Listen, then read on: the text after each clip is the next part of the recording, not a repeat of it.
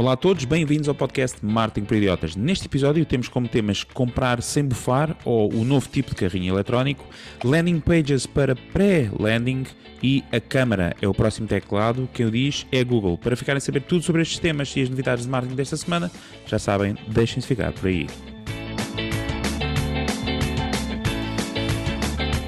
Olá a todos, sejam então muito bem-vindos ao 89 episódio do podcast Marketing por Idiotas, o vosso podcast de marketing favorito. Olá Diogo. Alô. Olá Fred. Olá a todos. E olá Miguel. Alô. Para quem nunca ouviu falar de nós, somos o podcast que falamos de marketing, negócios e tecnologia. Esta semana, como não é, eh, não deixa de ser tradição, começamos com o tema do Miguel. Esse tema sempre muito ambíguo e perigoso muitas das vezes e que esta semana traz o título Comprar sem bufar. Mas não queríamos, lá está, entregar muito pouco valor nisto, ainda que possa haver pessoas que entendam aqui muito valor, mas o Miguel vai já explicar o que é que ele quer dizer com comprar sem bufar. Obrigado, Ricardo. Agora vem o valor. Agora veio o valor. Uh, eu estou aqui com uma afta no, na língua, por isso vou ter aqui um sotaque um bocadinho diferente, mas, Obrigado, Miguel. mas espero conseguir Obrigado. entregar o valor. Abraço espanhol? Exatamente, falo em espanhol agora. Uh, mas pronto, como sabem, uma das principais tendências das marcas, há coisa de mais ou menos, sei lá, para aí uns 20 anos, não é? É a ideia de que o mundo vai acabar, por isso temos de ser mais sustentáveis e ecológicos. Nos anos 2000. Desculpa, isto já para aí há 20 anos que andamos nisto, não é? Verdade, verdade. Nos anos 2000, a sustentabilidade das empresas era assim um parágrafo esquecido dentro da secção Quem Somos e subsecção Valores do site de presença online. Um, e depois era um caixote de lixo com separadores para reciclagem e assim um aviso na casa de banho para não se gastar muito e não se puxar muitas vezes autocolismo, uma coisa qualquer desse género. Em 2010, a sustentabilidade era vista como um rodapé nos e-mails através da mensagem não imprime este e-mail. Agora em 2022 parece que a sustentabilidade está a ser levada mais a sério e que já veio, é realmente uma coisa que já veio para ficar. Uh, começam a aparecer novas ideias e os fundos de, de investimento de capital de riscos estão atentos e finalmente a dar oportunidade a esta importante missão de salvarmos o nosso planeta. Gostaste, Diogo? Eu trazer este tema. Exato, eu, eu, sabia que este tema ia ressonar contigo. Ressonar? Ressonar, não, ressonar. Exatamente. Uma das ideias que eu quero partilhar com vocês e com os nossos ouvintes é o EcoCart. Alguém conhece? Não. EcoCart, com T. Ok. O carrinho Eco, é isso? Exatamente. Uh, esta startup foi agora financiada em 15 milhões, Series A, uh, e traz consigo a missão de tornar o e-commerce mais sustentável. Como é que fazem isto? A EcoCart surge para todos aqueles consumidores tipo o Diogo, que estão cada vez mais preocupados com as emissões de carbono, as embalagens disparatadas e muitas vezes desnecessárias em plástico, papel, que destrói florestas, etc. A ideia é simples, eles fazem uma auditoria ao ciclo de vida de cada produto que está no EcoCart, uh, vendo quantas emissões de CO2 foram consumidas, os plásticos, tipo de energia foi utilizada, etc., e informam o utilizador no momento do checkout. Nesse momento é feito um cálculo o, o, consumidor sabe exatamente a pegada que aquele produto deixa e tem a possibilidade de clicar numa checkbox onde paga uma pequena quantia que vai ajudar a anular a pegada ecológica e tornar aquela compra sustentável e de carbono zero. Uh, pelo que eu percebi, eles utilizam dinheiro para plantar árvores, etc., que anulem o, a pegada que foi deixada por aquele produto, conforme os custos energéticos de cada compra. Uh, vejam os links que, que, vão estar disponíveis em marketingporidiotas.pt tem lá o link da notícia, tem lá o link para o EcoCart e eu já estive a ver aquilo e aquilo parece mesmo muito agir. Uh, estão lá uns screenshots onde eles mostram o carrinho com o número de árvores salvas, se a pessoa clicar no botão e pagar 80 cêntimos ou uma coisa qualquer assim, parece estar mesmo muito giro. Eles neste momento já têm 2 mil marcas com eles, a faturação multiplicou 8 vezes um, no último ano, se não estou em erro, ou desde que, fizeram o pre-seed, e já contam com 30 funcionários. Tenho uma pergunta. Sim.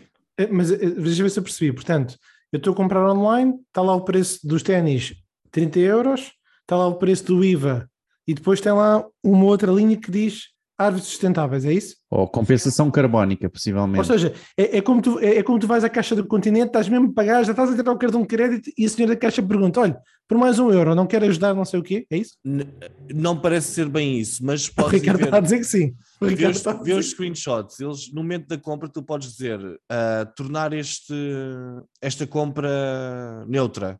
Carbono assim, tá bem. Carbono isso é um embrulho, isso é, um, isso é, isso é copywriting, né? É um mas sim, mas, mas na prática penso que é isso. É opcional, não é? É isso que tu queres dizer, era isso que é, op, é opcional, exatamente. Então, é um order bump, está ali, né? é um tipo Exatamente, olha, essa é uma boa expressão. É basicamente como quando estás a encomendar e a mandar vir comida para casa, tu dizes, pá, que a minha seja prioritária e não quer dar gorjeta, pombas. ok? então tu metes, mas tu podes dizer, existe no Uber Eats, tu podes escolher com que a tua encomenda seja prioritária e vai primeiro à tua casa, não vai à casa de Ah. mais ninguém. Ou ele não, não pode dar nenhuma dentada, não é? Ahm, Eu ontem encomendei na Globo e se me esqueces de entregar a encomenda. Era só uma nota para a. Fogo. Bem, bem, ó, isso é outra, é outra conversa. Mas segundo aqui o EcoCart, e isto é que é interessante para nós, ah, não é salvar o planeta, 60% dos consumidores das lojas têm o EcoCart, optam por eliminar a pegada ecológica. E o facto de existir esta opção aumentou em 22% a taxa de conversão da loja e em 38% o valor total do carrinho. Eu já vos faço as perguntas no final. Este conceito não é novo. Existem neste momento mais players nesta indústria que se chama Global Carbon, Carbon Footprint Management Industry, que está avaliado em 9 bilhões de dólares e estima-se um crescimento brutal nos próximos 10 anos. As questões que eu tenho para vocês hoje são: ah, acreditam que este tipo de solução para carrinho de vendas tem pernas para se tornar uma espécie de um standard de- do e-commerce? Neste caso, rodas, não é? Se é um carrinho. Ei, não tenho aqui o Baduntz. Yeah, tem rodas para andar, ou vai de carrinho. Não, tem, tem, tem rodas para andar ou vai de carrinho. Ahm, tipo, no checkout temos sempre uma hipótese de eliminar a pegada do produto por um valor simbólico. Ah, isto é a primeira pergunta. E a segunda pergunta, que está um bocado relacionada com esta. Acreditam que existe realmente uma espécie de carbon guilty ah, nas- na, na maioria das pessoas? Isto é um conceito novo que eu inventei agora, ah, mas que significa as pessoas sentirem-se culpadas pela pegada ecológica de um produto que acabaram de comprar. Mais ou menos quando comemos uma, alguma coisa extremamente calórica e nos sentimos culpados a seguir com as calorias que comemos. Acham que existe este carbon guilty? E pronto, são as duas perguntas que eu tenho para vocês hoje. Muito bem, obrigado. Miguel, é interessante esta questão da consciência ecológica ah, e o esquema desta startup. Não é esquema, desculpa. O não- esquema. Não, usar, desculpa. Não, não, não. Desculpa. Eu fui Estás a atrás um condicionar bocado do Fred. Fui um bocado atrás do Fred eh, e há bocado estava a assinar com a cabeça e nem percebi que estava com o microfone desligado porque eu disse que tu explicaste aquilo tudo, o Fred deu o exemplo da Vorten e eu o que estava a dizer é que sim, que cheirava totalmente a isso. Eles Muito aqui bem. no site, no site deles eles até dizem engage, educate, porque eles acham que estão a educar também as pessoas. Certo. Vocês vejam os screenshots, eu acho que vale mesmo a pena. Uhum. Ok, então ficam lá os links no, no marketingprojetos.pt. Quem tiver mais curiosidade Exato. em perceber de facto o que é que estamos a falar, tem lá toda a informação. Diogo, não sei se queres começar. Epá, vamos a isto. Como Ora. não? Como não? Bem, hum, se isto tem pernas. Vou só aqui adicionar aqui uns dados, que entretanto, engraçado, estava a ouvir um podcast também há dois dias atrás e falava um pouco sobre isto, que era ah, hum, aquilo que os, neste caso é um estudo americano, ah, que saiu ah, agora em agosto, hum, foi publicado agora em agosto pela eMarketer, e que exatamente detalha, ok, os vários pontos que levam os utilizadores, os vários pontos na área de sustentabilidade, ok, que levam os utilizadores a optar mais por aquele produto, Então, em primeiro lugar, com 24% são os produtos serem, ah, ah, serem naturais ou não terem ah, qualquer pesticida ou algo assim, portanto, produtos nocivos, não é? Para o ambiente. Portanto, Esse é o primeiro de todos os pontos mais considerados pelos americanos. O segundo, terceiro e quarto lugar, com 19%, uh, foram os descontos e doações para uh, inventário perdido, como a doação de, de, de padaria portuguesa, de, de produtos que já estejam para expirar ou algo assim, ok? Uh, portanto, isso leva ao utilizador escolher aquela loja, não é? Por causa disso. Uh, o, o- o segundo ponto ainda, uh, empatado aqui com os descontos e doações, é o minimal packaging, ok? Portanto, o mínimo de pacotes possível, ou seja, o- uh, os retalhistas, por exemplo, enviarem o pacote, só o pacote que é enviado, não é? Não meterem um pacote dentro de um pacote, não é? Como a Amazon faz, portanto, meter uma embalagem dentro de uma embalagem. Um, e depois, em, eh, também empatado, é a questão de os utilizadores fazerem exatamente isto que o Miguel estava a falar, que é um, uh, offset carbon footprint, não é? Portanto, o, o, uh, terem a opção de aquele negócio, ou aquele negócio, aliás, uh, conseguir fazer o offset da pegada carbónica. E tu achas, tu achas que em primeiro lugar está aquele por as pessoas acreditarem que é melhor para o ambiente ou porque é melhor para eles próprios? Ou seja, não quer, não quer peste- melhor para não eles é altruísta. Sim, sim, sim, sim. Eu acho que é uma coisa mais melhor para eles próprios. Acho que é melhor para as Hum. pessoas, não é? Então acabam por, por aí. Acho que é muito isso, não, não é tanto no sentido de sustentabilidade, se calhar.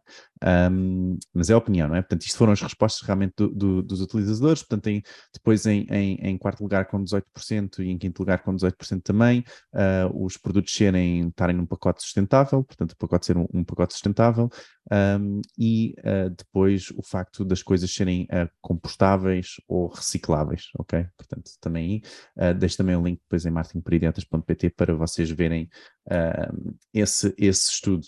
Ah, se isto tem hipótese para andar, portanto, isto realmente há várias, há várias ah, ferramentas que já fazem isto. Eu gosto, o- acho muito engraçado até, que- porque se nós procurarmos, eu não sei se vocês trabalham com WordPress ou já trabalharam com WordPress, mas o WordPress tem aquela opção de nós adicionarmos plugins, não é? Portanto, quase como umas extensões ao nosso website, não é? Já são extensões pré-feitas no nosso website. E se nós procurarmos um offset carbon footprint uh, plugin, ok? Temos várias, várias ferramentas nos quais conseguimos conectar. ok? Portanto, eu presumo que este EcoCart, possivelmente, se ainda não o tem, no futuro uh, uh, terá também para uh, haver essa, essa ligação. Portanto, eu acho que sim, tem, tem, tem rodas para andar, como, como falámos ainda há pouco, porque realmente o utilizador se, se está a preocupar cada vez mais com isto, ok? Uh, já temos falado nisto uh, em, em, outros episódios. Isto está a mudar, a questão da sustentabilidade está a mudar a forma como os negócios uh, agem, não é? E este é um ponto. E também está a mudar, na verdade, a, forma como os utilizadores um, agem com as empresas, não é? Escolhem as empresas e estão mais uh, uh, preocupados cada vez mais com, com, com o ambiente. Uh, digo isto por, por estudos que já, já, já falámos no passado. Enfim, um, portanto, sim, acho que tem, tem rodas para andar. quanto à questão do carbon guilty, há uma questão muito associada que se chama eco-ansiedade. Okay? O que é, que é eco-ansiedade? A eco-ansiedade Uh, é um medo que as pessoas têm das alterações uh, uh, climáticas e o futuro do, do planeta, ok? Então, num estudo de, de, pessoas entre os 16 e os 25 anos, por exemplo, 84% do, das pessoas, de, nesse estudo, 10, 10 mil pessoas, um, mostraram-se como uma preocupação moderada sobre as alterações climáticas. Isto está a ficar muito extenso, desculpem. A gente só esse ponto. que é esta questão da eco-ansiedade realmente altera uh, o nosso comportamento, ok? Uh, há pessoas, isto também tem um nome, que deixam de ter filhos por esta eco-ansiedade, ok? Ricardo, é uma realidade. E tem um nome, eu vou buscar, vou tentar pesquisar o um nome, ok?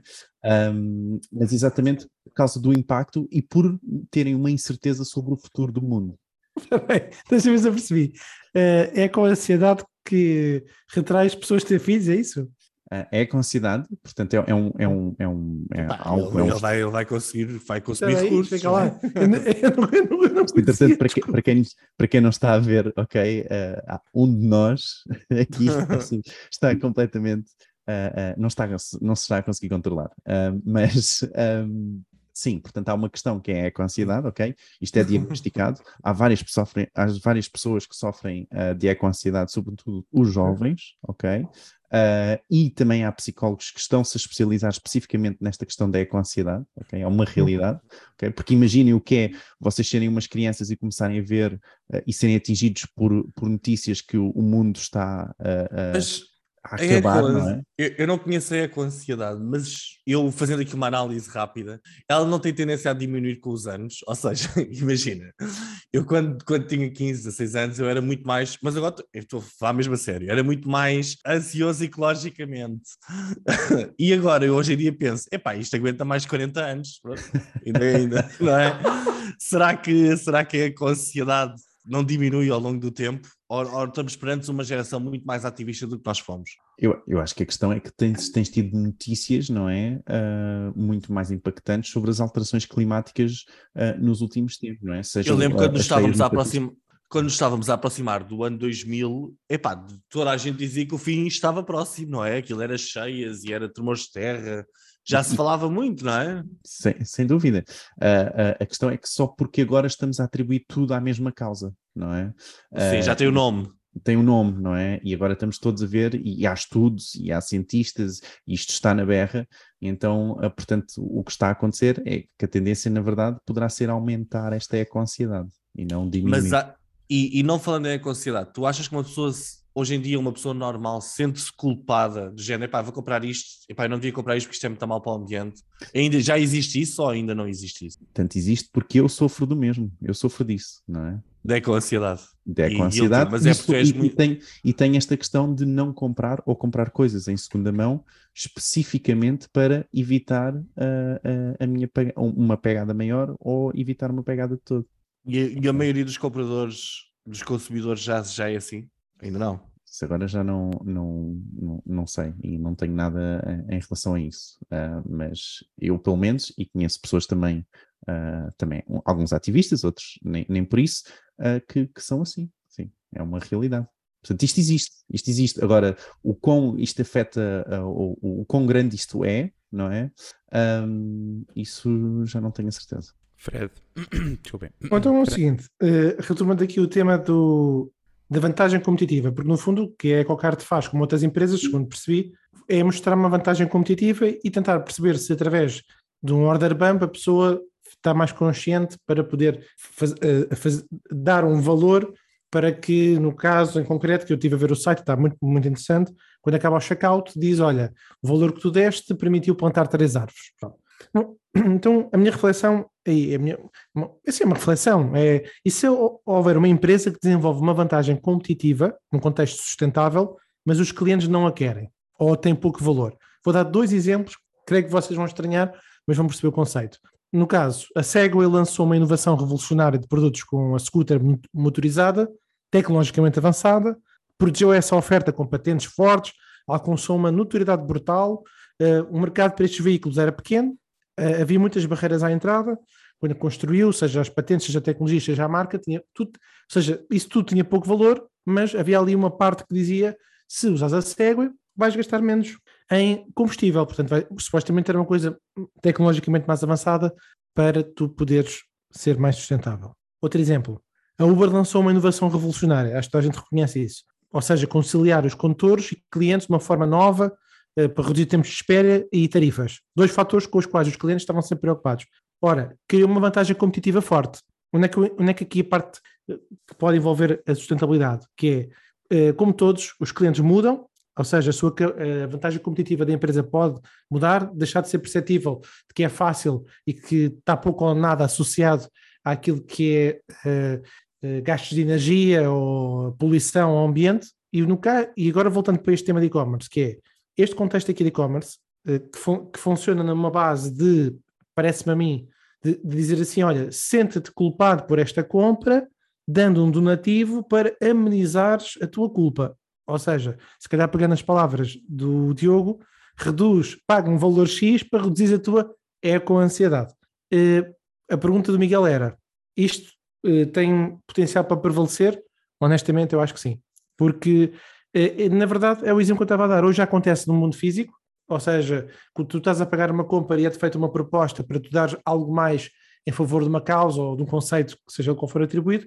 Neste caso, se vocês viram o site, eu estive a espreitar um bocadinho enquanto eh, o, o Diogo estava a falar, o site realmente está muito, o checkout está muito bem desenvolvido, porque em vários momentos faz-te sentir eh, menos, eh, não, vá, faz-te sentir consciencioso de que aquilo que tu estás a pagar tem um custo de sustentabilidade para o mundo em que tu vives. E a pessoa pode querer gastar mais um euro ou não.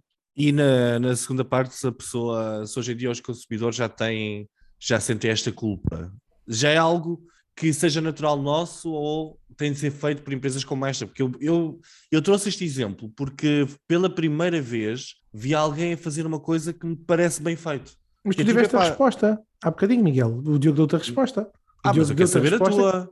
Não, não, mas a questão é a resposta no sentido que o Miguel, o Diogo é o exemplo de que eh, caminhamos por aí. Então, Ou seja, o Diogo sente que ele, ele faria, de olhos, quase de olhos fechados, faria esse- essa compra, foi, foi essa a minha percepção. Eh, no caso em específico, ele ainda foi mais longe a dizer assim: olha, o patamar máximo são pessoas que sofrem de ansiedade, não é? O patamar intermédio são pessoas que, opá, pronto, talvez deem, talvez não. E o patamar é do consumidor normal. Eu diria que normal. Dificilmente vai dar, seja o que for. Agora, só uma nota. Este caso que tu acabaste de mostrar, do EcoCard, tem, como eu vi lá no site, a Walmart uh, a dizer que funciona bem e que recomenda, tem a Bark, ou seja. Um, isto já isto está a ficar grande. Sim, não é uma startup. Pareceu-me a mim, pronto, se for uma startupzinha que está aqui a fazer um lançamento, acho engraçado, mas não, deve, não parece que seja para ter estas marcas já lá em baixo e mais importante do que isso, mesmo a navegar pelo site, pelos layouts, pelas ilustrações, aquilo parece-me coisa. Agora, se todos os checkouts vão implementar isso, uh, não sei se o Texturing vai implementar isto. Sim, deixa-me adicionar isto, porque uh, que é Desculpem, Epá, desculpem lá, ah, mas uh, há, há, há, esta questão que também é importante, que é, e, e, muitos ativistas têm isto também, e, e ambientalistas também, que é a questão do, da compensação, ok? Não existe, ok? Muitos ativistas e muitos ambientalistas não, não acreditam muito na ideia de compensação, ok? Porquê? Porque é, é a compensação demora muito tempo, tem que ser acompanhada, empresas de compensação fazem compensação ou, ou atribuem fundos de compensação que já iriam ser atribuídos de qualquer das formas, a compensação deveria ser se calhar regulamentada e deveria ser por parte dos governos e não o contrário, pronto, e então há, há muito estas coisas, ou seja, a ideia que o consumidor para vários ambientalistas, quero só dar esta ideia, não é? Transmitir esta ideia, não quer dizer se concorda ou não, mas uh, uh, para muitos é, a questão é, é preferível diminuir, que tem um impacto direto, não é? Por exemplo, no consumo, ok? Uh, ou o tipo de consumo que é feito, não é? e mudar essa, essa, esse comportamento, do que tentar compensar, ok? Pronto, mas o conceito aqui é compensar no checkout. É, compensar e também, e também alertar ali um bocadinho, porque também não, poderá Alertar condicionar... era uma notificação. Desculpa, Miguel. Alertar é uma notificação. O que ali tem é pagas no final. Escolhes pagar ou não. Sim. A ideia aqui é que tu estás a transmitir um pouco também a responsabilidade que é, estás a retirar esse Exato. peso, não é? Da cabeça do utilizador, que é, olha, pronto, pelo menos fiz a compra de uma forma sustentável. E isso pode ajudar, não é? E paguei um pouco desta, desta pegada carbónica. Uh, e isso pode ajudar, não é? Mas até que ponto é que isto é uma vantagem competitiva? Esse é que é o ponto. Que era, ou seja, eu não tenho certeza. Quer dizer, isto é uma vantagem competitiva para as empresas. Se ela vai ser implementada. Olha, imagina o seguinte caso: uma pessoa como o Diogo tem duas possibilidades, duas lojas diferentes. Tem uma que tem isto e outra que não tem. Compras aonde, Diogo? Não é que tem. Claro, cada vez há mais pessoas Mesmo como o que Diogo. a outra seja, possa estar mais ecologicamente preparada. Não, o seja, que eu disse foi tendo tudo igual, ok? Portanto, é tudo igual, vou... mas tu não conheces Agora estás, a adicionar outros, é, é estás a adicionar outras coisas, outras variáveis à questão. Eu disse na questão onde as variáveis são todas iguais, uma que tenha compensação e a outra que não tenha compensação, ok? Eu, eu prefiro a que tenha compensação. Eu acho que a pergunta que toda a gente quer fazer é, Ricardo, Fala-nos de eco-ansiedade. Muito rápido. Que é que tu... Eco-ansiedade não é uma coisa diagnosticada, e vou só corrigir aqui, tá bem? Não é uma doença oficialmente reconhecida. Ponto número um. Ponto número dois, concordando um bocadinho com o Diogo. Não disse que era uma doença, desculpa. Ah, Mas pode ser diagnosticado. Disseste, Sim, usaste bastantes termos técnicos. No... Pronto, isso é, isso é porque é daquelas coisas do eco-ansiedade. Bom, mas sobre isto, e porque eu acho, eu sou muito pragmático com isto do, do, do ambiente, Acho todas estas iniciativas de compensação de pegadas carbónicas um autêntico esquema de angariação de fundos à torta e direita. Como o Diogo disse, a torta direita. Como o Diogo disse, não há regulamentação, nem há muitas das vezes sequer eh, verificação nem validação de para onde é que vão estes fundos. E às, vezes publicam umas coisas nos sites e plantam lá umas árvores, mas na verdade aqueles negócios, cara, não são totalmente escrutinados. Portanto, eu sou a favor de que se comece a tomar iniciativas para pressionar as empresas a tomar atitudes mais eficazes nesta matéria. Por exemplo, falámos das embalagens, não é? O Diogo, se tivesse a oportunidade, o Diogo e outras pessoas que tais, de comprar um telefone ou o que for, e diga assim: tens duas opções. Compras o telefone com a sua embalagem completa, de cartão, coisa, ou compras só mesmo o telefone. Por exemplo, isto é uma coisa para mim muito mais válida, em que a empresa, a priori, desde o processo de produção, consegue começar a mitigar aquela, aquela produção não é? da caixa, de cartão, mais o plástico, etc. Que é muito importante. Nós, como marketeers, sabemos a importância que o packaging tem. Aliás, é, claro. Se não é uma cadeira, será no IAD uh, o design do packaging e a importância que tem. Mas, de facto, isso é que são coisas. Um, ehm, porque é uma estupidez. Ou seja, nós, à partida, uh, uh, produzimos coisas que vão poluir vão ter afetação no, no ambiente e depois andamos a pagar eh, trocos e coisas para descompensar. Porque é não vamos à, à fonte e começamos a resolver o problema aí? Porque senão é só estúpido. Estamos só a criar lixo e depois pagamos dinheiro para compensar o. Epá, é uma idiotice para mim de todo o tamanho e de facto as pessoas, eu digo sempre isto, não querem ser pelo ambiente. São tudo iniciativas muito bonitas para pintar as coisas de cor-de-rosa, mas de facto, e até se houvesse esta opção que eu estou a dizer, irem à loja da Apple ou outra coisa qualquer, vocês podem comprar o mesmo produto, um sem embalagem e outro com embalagem. Eu não sei, mas prevejo que a porcentagem de coisas compradas com embalagem seria muito superior. Não é? é como esta falácia dos sacos de plástico no, no continente, não é? custam 10 cêntimos. Pronto, a gente paga 10 cêntimos, vão para não sei o quê, para projetos daqui e aquilo outro, mas de facto devia ser totalmente proibido. Não há sacos de plástico, ponto final. Arranjem outros sacos que sejam. Ou então acabem com os sacos. Pronto, a partir de agora eh, os sacos é só A ou B ou C. Pronto, não há mesmo vontade, nem política, nem das organizações, um, ehm, em transformar as coisas. Simplesmente criar estas iniciativas para os eco-ansiosos e para as outras pessoas que se quer ficar bem na coisa, que é tipo, olha, agora paguei uma taxazinha de um euro, pá, eles vão compensar a minha, a minha embalagem de, de iPhone, eles vão plantar uh, três árvores no Camboja.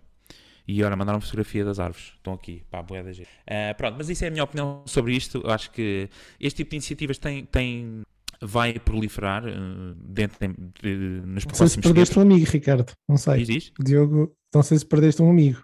Não, o jogo até ficou estático. É, é, na, é, na, é, é, na, discussão de grandes ideias, eu gosto desse debate de porque é aqui que se. Porque eu consigo perceber o lado do, do Diogo, o Diogo não consegue perceber o meu, mas é alguma. Mas tu não achas que estás Diogo... a ser. Tu não achas que és um bocadinho eco-malicioso? Tu vês não, malícia em tudo. Eu sou tipo, bem pragmático. É, se realmente é para combater, tem que ser assim. Eu já disse uma vez, eu já fiz um. Diogo, não sei se lembras, fizemos um episódio, um podcast, não interessa agora onde, em que eu disse que empresas como a ABP, como a HP, etc., terem iniciativas de eco, etc., como a BP a dizer que compensa tudo e mais alguma coisa, é uma falácia, porque, é? A essência do negócio. Diz, diz.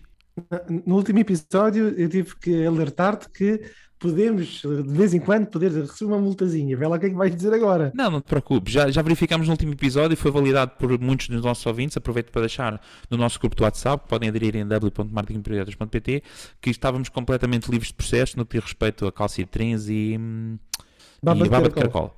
Não, baba de camelo, não. Baba de, baba de camelo, não. Baba de camelo é sobremesa, essa está completamente validada e, e, podem continuar. A baba de caracol é que acho que é que acho que não. Mas isto para concluir o quê? Há certos negócios, tipo de negócios, que na sua gênese não querem mudar, simplesmente querem disfarçar e adaptarem-se àquilo que é as tendências. Estão só a mascarar-se de, de, LGBT, não é? Para fingir que apoiam as.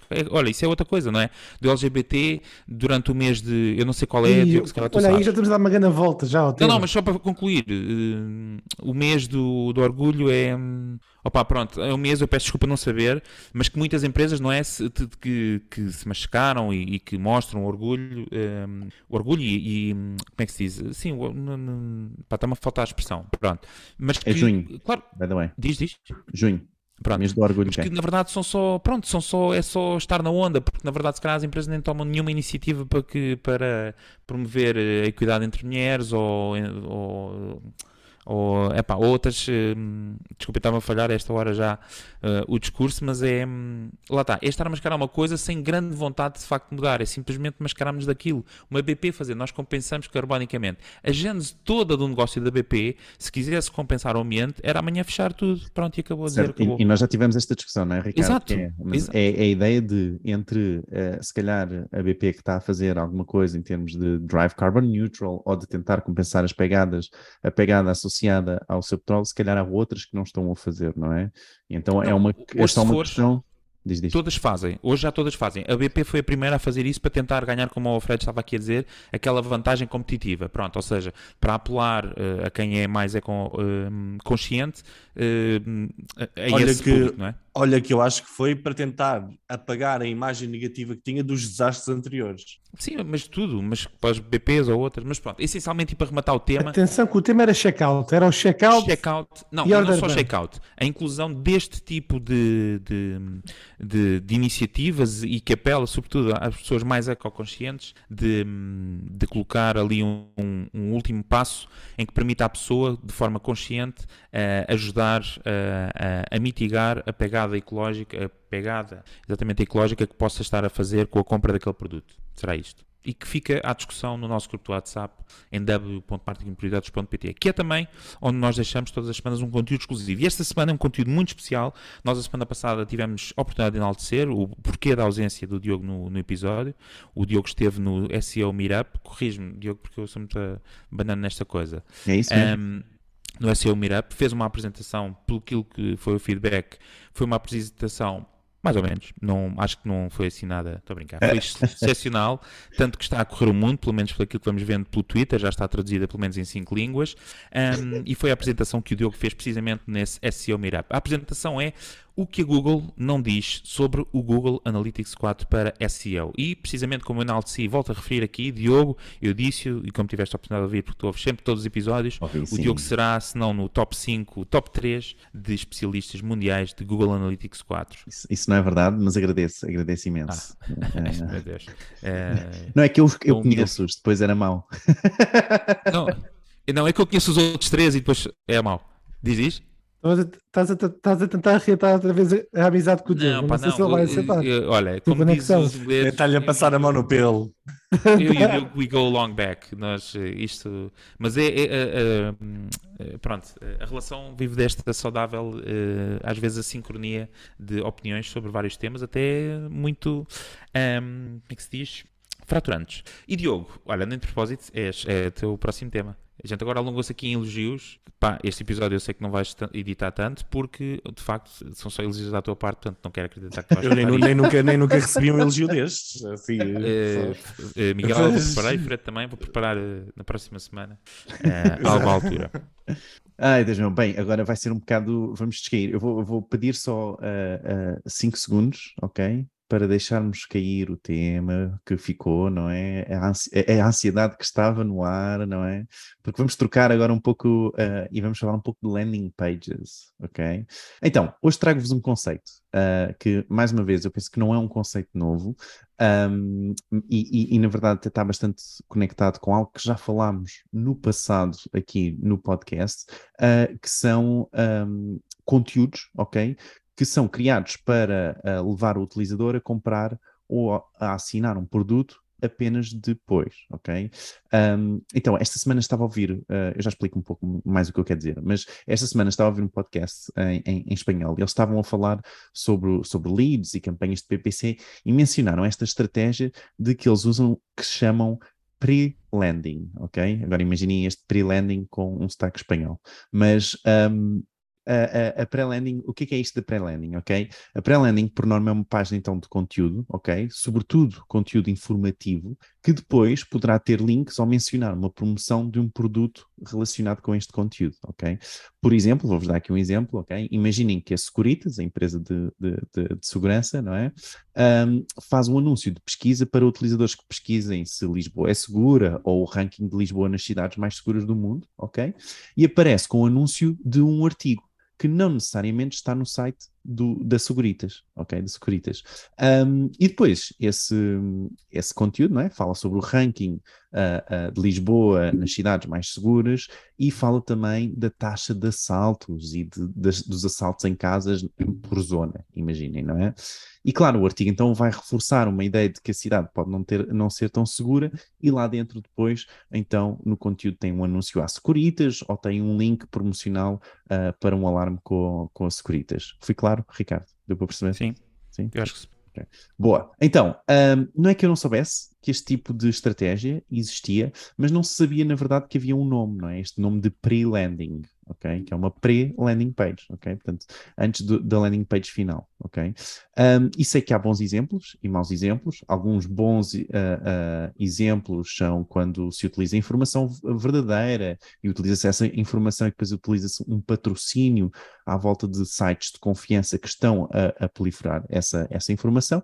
E depois há uh, conteúdos um pouco mais, há exemplos um pouco mais negativos que, na verdade, tentam enviesar a informação, como esta, este caso aqui, se calhar do, do, da Securitas, porque se calhar Lisboa não é assim tão segura, ou tenta uh, uh, adicionar essa, essa dúvida não é? Na cabeça do utilizador, ok?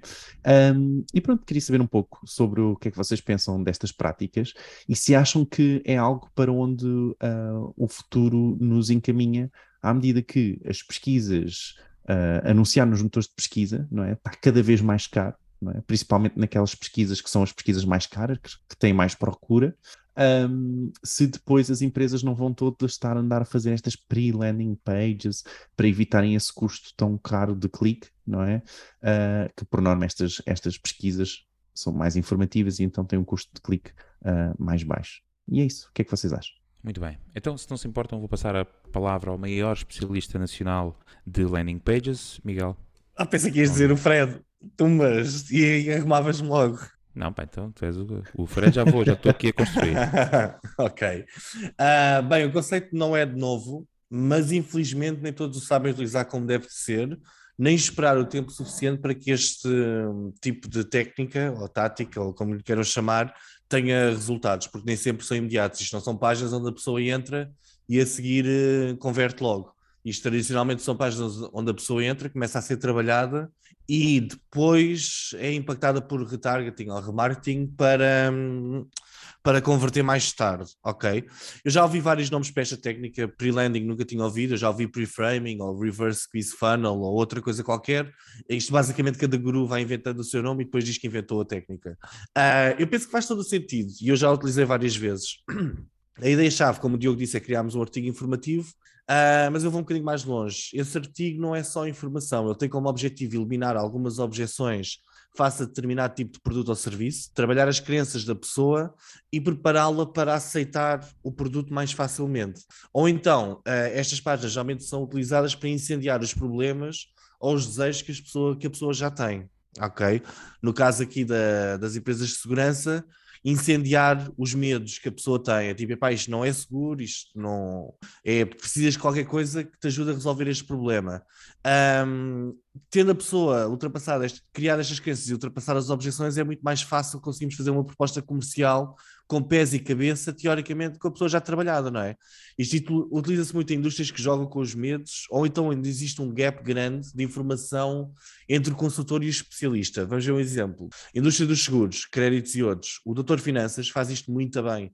Ele tem artigos muito bem escritos e depois tem sempre calls to action no final dos artigos a dizer pergunta ao doutor. Vocês já conhecem o doutor Finanças, certo? Sim. Ele basicamente o que ele faz é isto: ele cria conteúdo, ele não cria landing pages por e duras, ele está a criar conteúdos e a seguir tem lá as partes, pergunta ao doutor e o que é que ele faz a seguir. Ele basicamente, na realidade, é uma máquina de angariação de leads. Ele tem muito que não, é, não é mesmo um doutor que lá está por trás? Não me digas isto, amigo. Não, não é, não é um doutor. Mas eles estão de bata. Eles são de bata, exato. Isso eu sei por, porque já estive a ver na autoestrada. Nós, se vocês repararem, vem o escritório deles. Um, basicamente, eles angariam as leads e depois vendem aos seus parceiros de mediação de seguros, de crédito, etc. Uh, ah, no fitness, a área que eu conheço bem, também se utiliza bastante isto, com artigos relacionados com emagrecimento, boas práticas para emagrecer, ou para ganhar massa muscular, etc. Um, eu também já vi isto no formato de questionários, que eu pessoalmente acho que é um dos mais interessantes, porque nós, como consumidores e como pessoas, adoramos saber que tipo de pessoa é que nós somos, que tipo de consumidor é que somos. Então, geralmente fazem-se questionários para saber, ok, então que tipo de corpo é que tu tens? E depois percebes se tens o tipo de corpo A, B ou C, e a seguir recebes como uma proposta comercial noutra página, já só para esse tipo de corpo que tu tens, e é muito mais fácil conseguires fazer aí uma, uma boa venda, ok? Uh, há outro tipo de páginas que não são tão informativas, mas também são um bom truque, que são aquelas, por exemplo, no, nos softwares e nos SaaS, uma área onde eu estou agora a explorar um bocadinho mais, quando vemos aqueles sites de ranking comparadores, em que vemos as melhores 10 ferramentas para criar uma landing page, e depois tem todas a parte a favor e a, compra, e, a, e contra, não é? as, as piores características, e depois parece que ali em primeiro lugar está, a par, está o nosso serviço uh, para depois despacharmos essa, essa lead e essa venda. Eu, para terminar, uh, no caso dos alarmes para casa, uh, eu nunca tinha visto essa forma com que o Diogo descreveu, se, se, para sabermos se Lisboa é uma cidade segura ou não, mas eles já têm o funil deles muito bem montado há muito tempo. Eu lembro quando morava com um amigo meu, epá, aparecemos lá um comercial da, de uma dessas empresas de segurança. Epá, e o tipo aparece, senta-se na mesa mete o correio da manhã. Bem, ele aterrorizou-nos de uma forma tal que basicamente convenceu dois tipos de 1,90m a comprarem um alarme para, com um botão, com um porta-chaves que até tinha um botão de pânico, ok? Eu acho que isto é o poder do pre-framing e isso é muito importante, que é a pessoa só tentarmos vender logo é difícil, mas criarmos esta ilusão de informação e de ajuda para a seguir tentarmos vender, epá, os resultados podem ser uh, muito bons.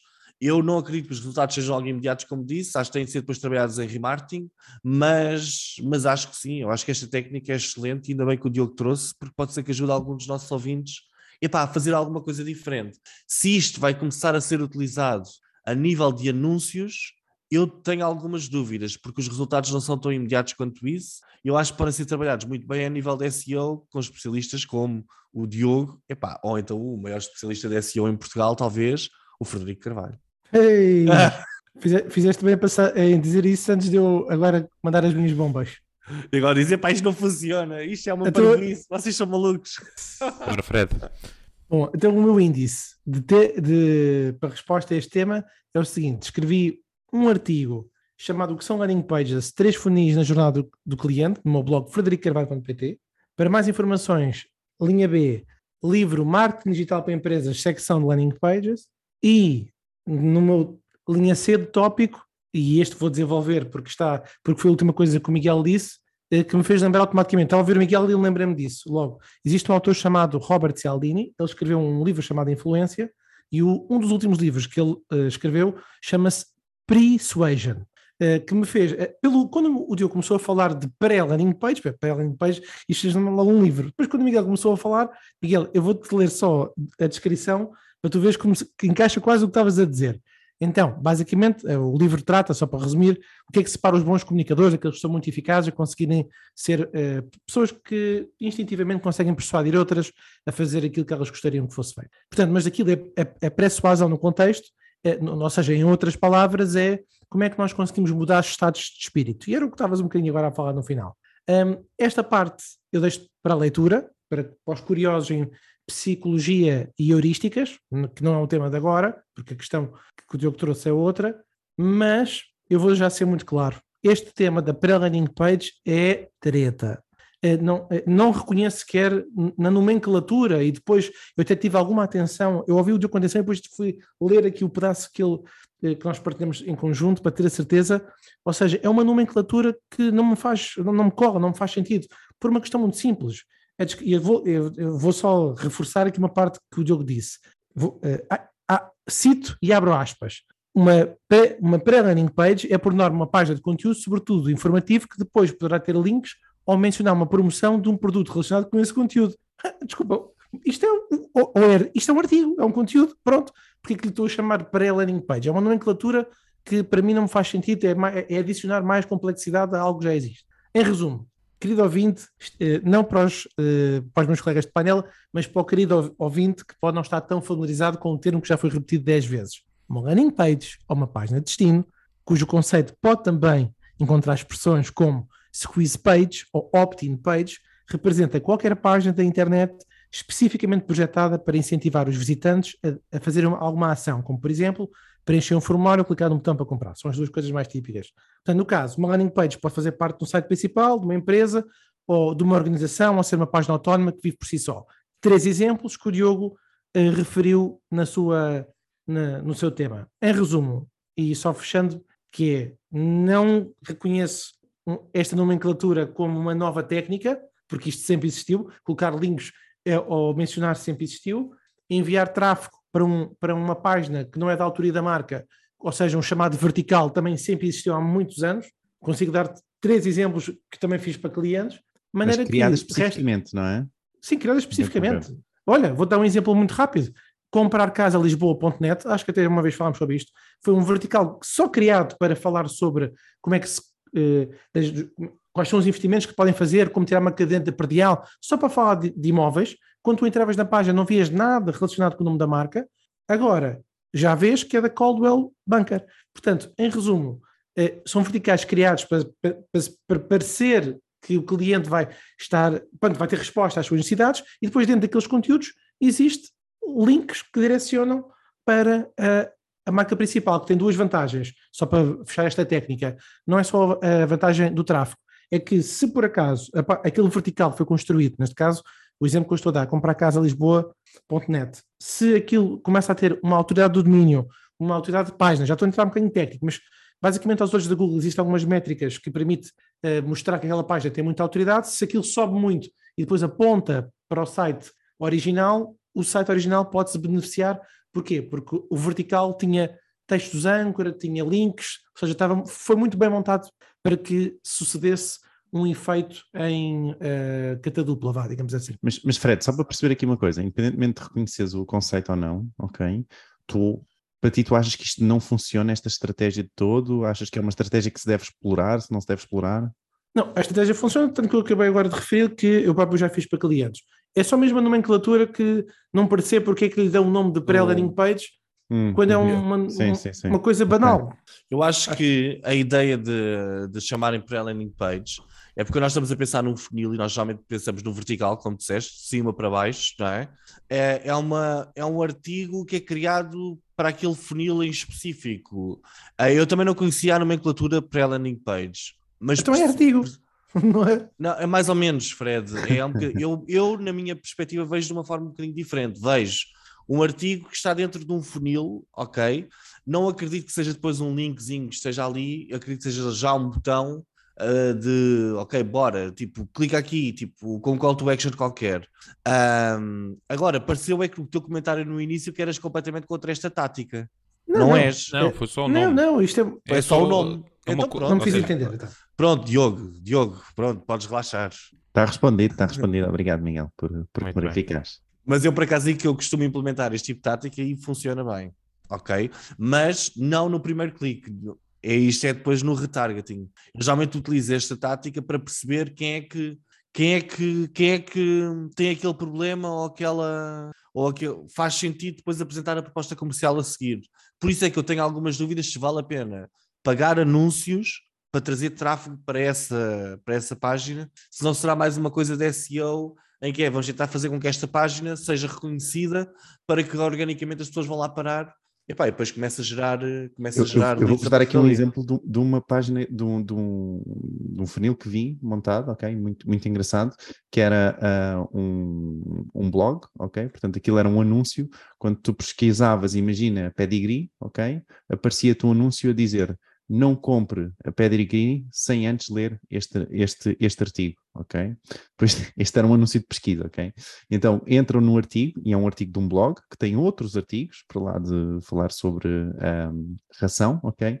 E então esse artigo fala realmente sobre o quão a ração pode, pode não ser tão boa para o, os cães, etc. Excelente, excelente exemplo. E realmente depois tem lá uma promoção então para para, para um, um sítio que vende comida para, para cães que, que não seja de ração, não é? Que seja uh, pré-feita, mas, mas comida mesmo, não é? E, e, é isso. Temos um vertical montado, é um vertical de avaliação deste podcast e que podem vê-lo em funcionamento no Spotify, no Google Podcast ou na Apple Podcast. Que segue. E que vem ele a funcionar bem a partir do momento em que clicam 5 estrelas. 5 eh, estrelas, pronto, que avaliam uh, pelo menos 5 um, ehm, estrelas. E porque também já informámos anteriormente, especialmente qualquer avaliação abaixo das 5 estrelas poderá danificar quer o telefone, quer o, quer o computador, por via dos hackers. Ar hackers, é assim. hackers. Bom, hackers, exato. Obrigado, uh, Miguel. Fred, bom, vamos ao teu tema, que vens de falar de... Um, ehm, vens de falar do motor motor de pesquisa, chama-se Google. Não sei se já ouviste falar. Certo, do Google, não, do teclado, do próximo teclado, desculpa, faltava-me aqui a descrição. Força, palco é teu. O motor de pesquisa do Google está diferente e lançou mais uma novidade. Vamos só relembrar que a Google revolucionou a forma como as pessoas encontram informação online desde 1998. Nas décadas seguintes, acumulou milhares de milhões de utilizadores que recorrem ao serviço para encontrar restaurantes nas redondezas, consultar os horários dos filmes, verificar um, os seus amigos, enfim. As páginas de resultados são agora frequentemente preenchidas com artigos de compras, mapas, artigos noticiosos, newsletters, anúncios, tudo coisas que antes as pessoas, para chegarem até às listas de resultados orgânicos, têm que ver os links azuis como sinónimos de, repre de representação dos serviços que a Google oferece. Bom, no recente evento chamado Search On, em São José, Califórnia, os executivos da Google assinalaram que o motor de pesquisa iria acompanhar as últimas tendências, continuando a marcha da empresa para longe das consultas de texto e resultados, para se concentrar agora em imagens e material imersivo. Uh, cito, a sua câmara é o seu próximo teclado. Uh, o vice-presidente sénior da Google, Pragmar Rakavan, não, não, sei se disse bem o nome, de certeza que não, mas é relevante, escreveu no blog as novas funcionalidades. E quais são as novas funcionalidades? Bom, já perceberam a possibilidade de pesquisar usando a câmera uh, do telefone. Os, os, utilizadores podem pesquisar no Google utilizando imagens e texto em simultâneo, apontando as suas camas para a poltrona ou uma camisa, para, por exemplo, refinar as suas consultas com texto. A Google tem feito rotineiramente milhares de alterações ao seu motor de pesquisa por ano e algumas, embora sejam pequenas, aliás, quem trabalha em SEO está sempre a receber avisos que agora é que vai ser, cuidado, vem aí, é hecatombe, mas somam-se pequenas alterações que muitas vezes têm mudanças notáveis e vamos ver se esta poderá ser uma delas. Bom, quando as pessoas procuram destinos de férias, por exemplo, a Google terá resultados de pesquisa com uma nova secção chamada Visual Forward, são azulejos organizados de fotografias apresentados muito parecidos com stories do Snapchat ou do Instagram, juntamente com um mapa e imagens de sites de viagens que ligam com guias. Reflexão, a minha. A Google tem procurado formas de recuperar o apelo à geração Z. Em 2020, a empresa introduziu o Live View no Google Maps, permitindo que as pessoas utilizassem as suas câmaras para descobrir onde estão a obter as direções. Agora, novidade, os, os, utilizadores podem pesquisar com o Live View levantando a sua câmera para que a Google as possa apontar onde é que está o multibanco mais próximo, o ATM, o café mais próximo, utilizando o quê? Realidade aumentada. Tecnologia que coloca sobreposições digitais em imagens do mundo real. Espera-se que esta realidade aumentada seja um dos próximos campos de batalha que a Google e os seus concorrentes, juntamente com a realidade virtual, possam eventualmente desencadear. Houve uma vice-presidente da Google chamada Katie Edwards, que é também diretora-geral do Google Search, que disse que a empresa sabia que a geração Z tinha uma forte, e cito, forte preferência pelo visual mas que a empresa, a Google, não estava propriamente muito interessada em construir produtos para apenas um segmento da população. Bom, talvez mudou de ideias, talvez mudou não, essa é a minha curiosidade para o painel. Ainda assim, só para fechar, a Google parece inspirar-se nos jovens utilizadores ao nomear uma nova funcionalidade da Google Maps que partilha as melhores atrações em áreas desconhecidas, como, por exemplo, fazer as revisões de utilizadores e aproximar essa informação com um novo campo que vai surgir no Google Maps chamado Neighborhood Vibe. Muito bem, três perguntas. Talvez não precisem ser as três respondidas, mas ficam algumas, algumas perguntas que eu me coloquei que talvez vocês queiram dar aqui o vosso feedback e, e levar a pensar aqui o nosso painel. Pergunta número um: concordam que a geração Z tende a procurar temas mais leves no TikTok, coisas como receitas, dicas de moda, entretenimento, recomendação de bares e informações mais sérias no Google. Pergunta 2. Como é que acham que a Google vai conseguir cativar a geração mais nova? São com estas funcionalidades ou prevêem outras? E pergunta 3. Estas novidades anunciadas estão no bom caminho? E aí está o futuro? Muito bem. E agora, não sei se vou recorrer ao maior especialista nacional em landing pages ou um dos três maiores especialistas no mundo em Google Analytics 4. Desculpa. Muito bom. Então, que, quanto aqui à geração Z, eu acho que queria adicionar algo que também saiu na semana passada, onde não, onde não tive presente, mas uh, achei muito engraçado, que é o facto do TikTok ter aumentado o seu campo de descrição uh, para mais de 2 mil caracteres ok? Aliás, para 2 mil caracteres, ok? Portanto, isto vai permitir o quê? Vai permitir exatamente essa geração Z que tende a procurar coisas mais leves no TikTok, ao TikTok conseguir apresentar coisas mais leves a esses utilizadores, ok? Não só mais leves, como também, um, se calhar, mais pesadas, não é? Depende muito do, do tamanho do vídeo. Enfim, piadas de megabytes à parte, a ideia é que realmente o TikTok está para aí virado, tá bom? Portanto, isso é sem dúvida algo que uh, o TikTok também está em cima. Acho que também o, Fred também já tinha referido uh, um, um, estudo da própria Google e um, uma entrevista onde a própria Google mencionou exatamente isso, não é? Um estudo que falava sobre o quão os jovens estavam a procurar cada vez mais no TikTok. Nós próprios falámos também disto cá no podcast. Portanto, isto é claramente uma tendência, não é? E é normal na plataforma onde nós usamos e, e cada vez mais usamos e passamos tantas horas, é normal que façamos também várias pesquisas lá. Não precisamos estar numa geração específica para pesquisarmos coisas lá. Por vezes há assuntos que, como marketing, marketing também, não é? Que vão ter conteúdos no TikTok. E nós podemos pesquisar essa informação lá, não é? E podemos pesquisar, se calhar, pre-landing page e ver o que é que aparece. Provavelmente, se calhar, até já existe alguma coisa, não é? Um, e, e, e, sim, portanto, acho que há realmente essa preocupação por parte da, da Google. E sim, acho que muitas das coisas que foram lançadas neste, neste Search On, uh, achei muito, só aqui um comentário sobre o Search On, achei muito engraçado uh, cada vez mais esta utilização da inteligência artificial como resposta, não é? O facto deles uh, traduzirem agora as imagens, mas em vez de estarem a traduzir as imagens e a traduzir o texto que está por cima das imagens, só eles realmente usam a inteligência artificial para remover pixels e adicionar pixels, tal e qual como se o texto tivesse a ser traduzido um, no próprio cartaz, ok? Portanto, é, o que é algo incrível. Um, esta questão que o, que o Fred mencionou uh, e que eu penso que passou um pouco despercebida, que é a ideia de pesquisar com imagens, não é só uma questão de pesquisarmos com imagens. O que eles apresentaram também foi a questão de pesquisarmos imagem, não é? Tirarmos uma foto de algo, ok? E pesquisarmos algo relacionado com essa, com essa foto, não é? Este multi-search, ok? Portanto, imaginem, vocês tiram uma foto de uh, um, um, sei, um quadro, não é? E depois desse quadro, vocês pegam nesse quadro um, e adicionam uma palavra como t-shirt, ok? E o Google vai-vos dar, vai-vos tentar uh, buscar informação com aquele quadro numa t-shirt, ok? Portanto, é este conceito de multi-search através de fotografias. Portanto, isso é uma integração incrível. Uh, e eu acho que este é o caminho. Este é o caminho que a Google está a tentar utilizar, ok?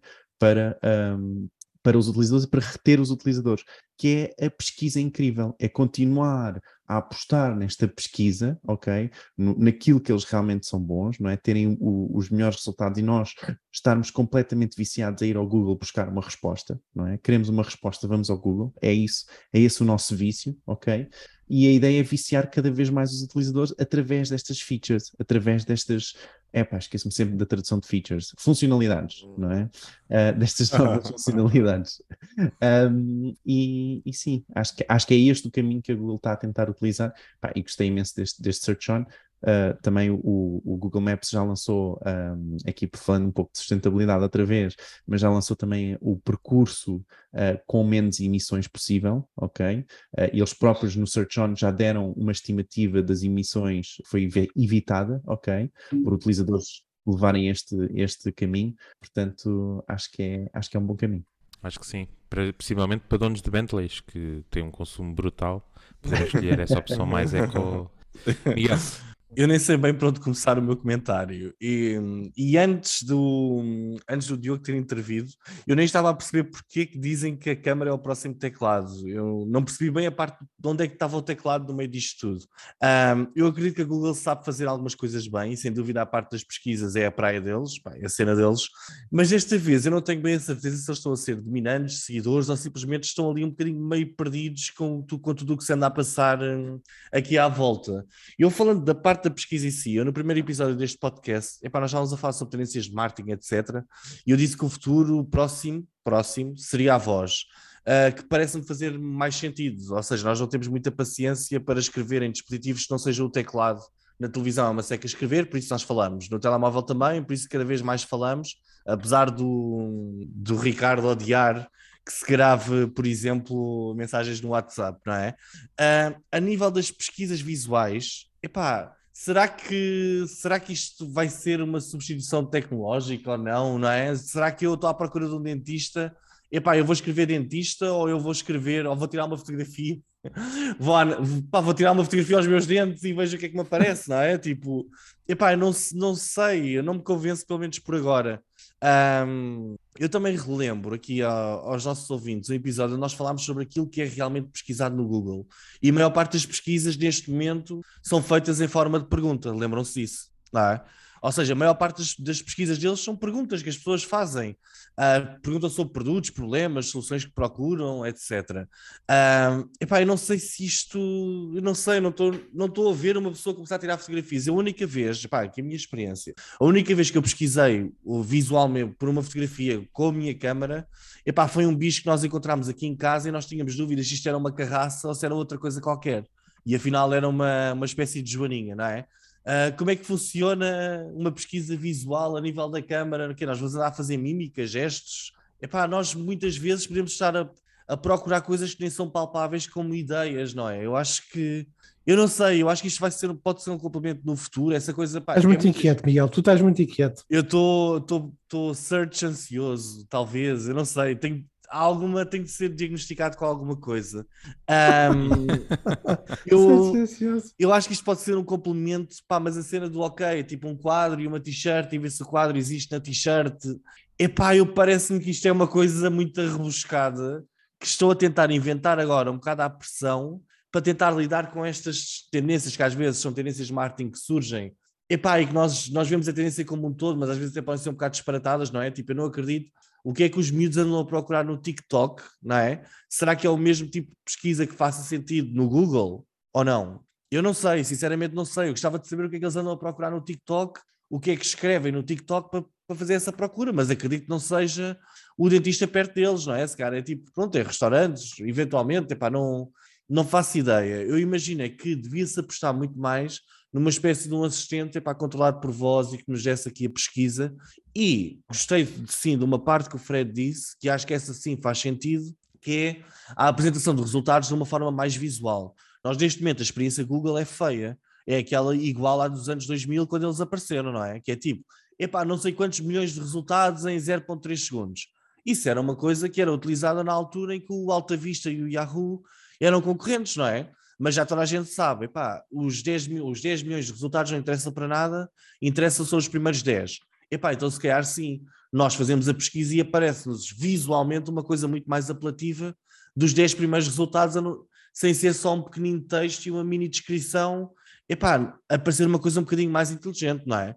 Mas eu também gostava de lançar aqui uma, um aviso sério a todos os nossos ouvintes.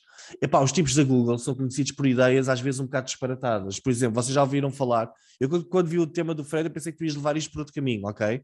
Que era mais do pesquisa mais visual. Vocês já ouviram falar do Gboard? O novo teclado da, oh, da Google. Certo. Sim. Epá, que inventaram que é basicamente uma fita métrica do 1,60m em que epá, cada, cada centímetro tem uma tecla do teclado e dizem que assim é mais fácil que a pessoa não tenha de andar com os olhos para cima e para baixo. Epá, eu quando vi as fotografias só tinha de desatar aos gritos a rir-me, que é tipo, pá, é preciso uma secretária de 1,60m para ter aquela porcaria lá em cima e que aquilo dá para duas pessoas escreverem ao mesmo tempo. E eu, tipo, epá, mas estes tipos andam a meter o dinheiro nestas coisas, epá, se calhar mais valia meterem também uma checkbox a dizer que queres que esta pesquisa seja sustentável, e pá, clica aqui e pronto, não é? Se calhar mais valia isso, não é? Um, eu acho que é preciso ter cuidado com o Google. Eles estão a sair de uma posição dominante da pesquisa e estão a ir a seguir as tendências epá, de redes sociais. E a Google não é boa em redes sociais. Não é? Eles são bons em muitas coisas, em redes sociais não são. Uh, tivemos o exemplo, já nem lembro como é que se chamava aquela porcaria, o Google Plus. O Google Plus, não é? Falhanço total, e depois tiveram outra que era, tinha um nome ainda mais feio, não é? Eles não são bons neste tipo de. Eles não são, não, não são bons neste tipo de coisas. Eu acho que se deviam focar naquilo em que são bons, e eu acho que nós vamos ao Google porque queremos uma resposta rápida. Epá, e se nós começamos a ir ao Google e temos dificuldades em dizer ao Google aquilo que nós queremos, eu acho que pode ser um tiro nos pés do caraças. Acho que se deviam ficar mesmo, para terminar, epá, criam uma boa experiência de resultado. Não é uma experiência melhor de introdução de input. Pá, pronto, até façam-no com voz. Agora este assim, epá, tenho dificuldades em acreditar que será o que vai fazer a Google ser dominante nos próximos 10 anos. Muito bem, ficou a opinião do Miguel.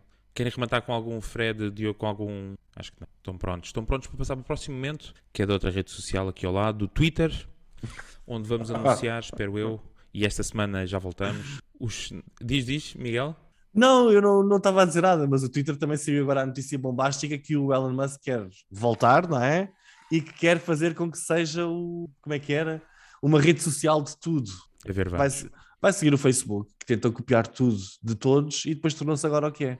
Sim, okay. não, não, se sabe ainda se não é uma, uma manobra só para adiar o tribunal, ok? Tá... Exato.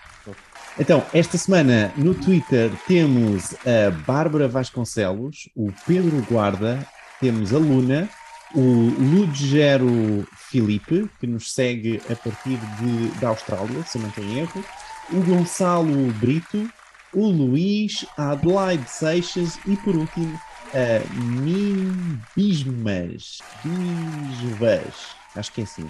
É difícil.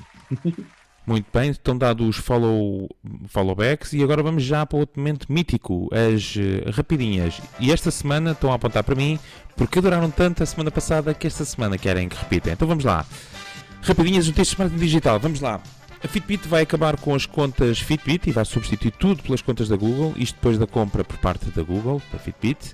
A Meta está a adicionar formas para alterarmos de, alterarmos de contas de Facebook para Instagram e vice-versa de uma forma mais fácil.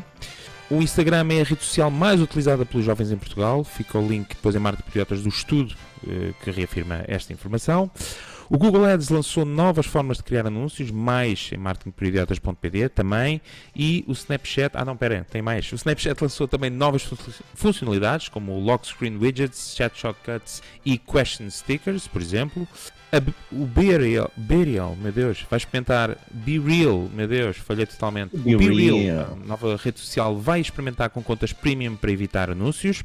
O TikTok Now é uma nova réplica do Be Real por parte do TikTok. A Vodafone comprou a novo, ou compra a novo, uh, e chega a mais de 1 milhão de casas. O Google permite-lhe agora então solicitar a remoção dos resultados de pesquisa que contenham dados pessoais. E por último, a Apple removeu a maior rede social da Rússia das suas App Stores, a Rotrosny.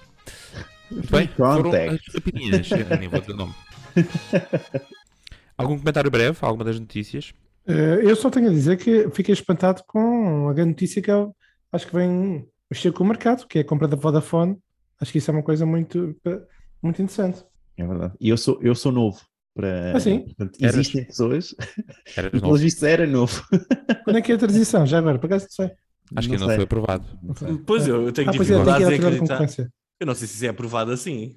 Não sei, mas vamos ver. Vamos ver, vamos ver. Muito bem, estamos próximo- prontos para o próximo momento? Ah, deixa-me que só adicionar isto. Desculpa, deixa-me só adicionar isto, que eu achei super interessante esta questão do TikTok não, não é? Porque eu não sei se vocês recordam como aconteceu, eu, eu epá, desculpem, mas lembrem-me sempre qual é aquela aplicação que nasceu ah, no início do ano, que era coisas de voz e que depois morreu. Como é que se chama? Clubhouse. Clubhouse, exatamente. E eu não sei se não E que está o a Twitter foi atrás com os. Não é? Não sei se não está a acontecer exatamente o mesmo com o Be Real, não é? Que o Be Real começou a ter atração, não é? E toda a gente começou a copiar o. o, um, aliás, neste caso, toda a gente começou a copiar o, o Clubhouse, não é? E de repente o Clubhouse morreu. E o mesmo parece estar a acontecer agora com o Be Real. Portanto, uh, o, o Instagram já tinha lançado esta funcionalidade, muito semelhante do- ao Be Real, e agora o TikTok também lança o TikTok Now. Portanto, não sei se o Be Real também não vai começar agora a cair e não acontece aquilo que aconteceu com o Clubhouse. Não sei, vamos ver. E, e que está a acontecer com o Snapchat, para dizer a verdade. Ah, Mas com o Snapchat já acontece há tanto tempo. Pois é. E- E eles continuam-se a Eh, manter e têm, e têm imensos. E não te esqueças que eles agora com o Snapchat Premium, que já não me recordo do nome do, do, do, do- do programa, mas estão a fazer literalmente dinheiro. Hum. Bom, esta semana não há ferramenta da semana, ehm, temos só o momento épico. E qual é este momento épico? É o momento da. Ora, aqui está. Da despedida. Desculpem. Mas prometemos que para a semana temos uma mega ferramenta que vai compensar a espera de mais uma semana. Bom, antes de irmos embora, muito rapidamente, o nosso grupo do WhatsApp, w.marketingperidiotas.pt. Para quem ainda não o faz, subscrevam por favor o nosso podcast, se gostarem muito avaliem-nos. E tem também o nosso website, marketingperidiotas.pt. Nós, como é habitual, voltamos todas as semanas, como já o fazemos há 89 semanas, ininterruptamente, creio eu de que ninguém vai validar isto, porque podem confirmar, é verdade. Ahm, e é assim, voltamos a ver na próxima semana, como sempre, por isso não percam o próximo episódio, porque nós também não. Tchau! Tchau! Tchau.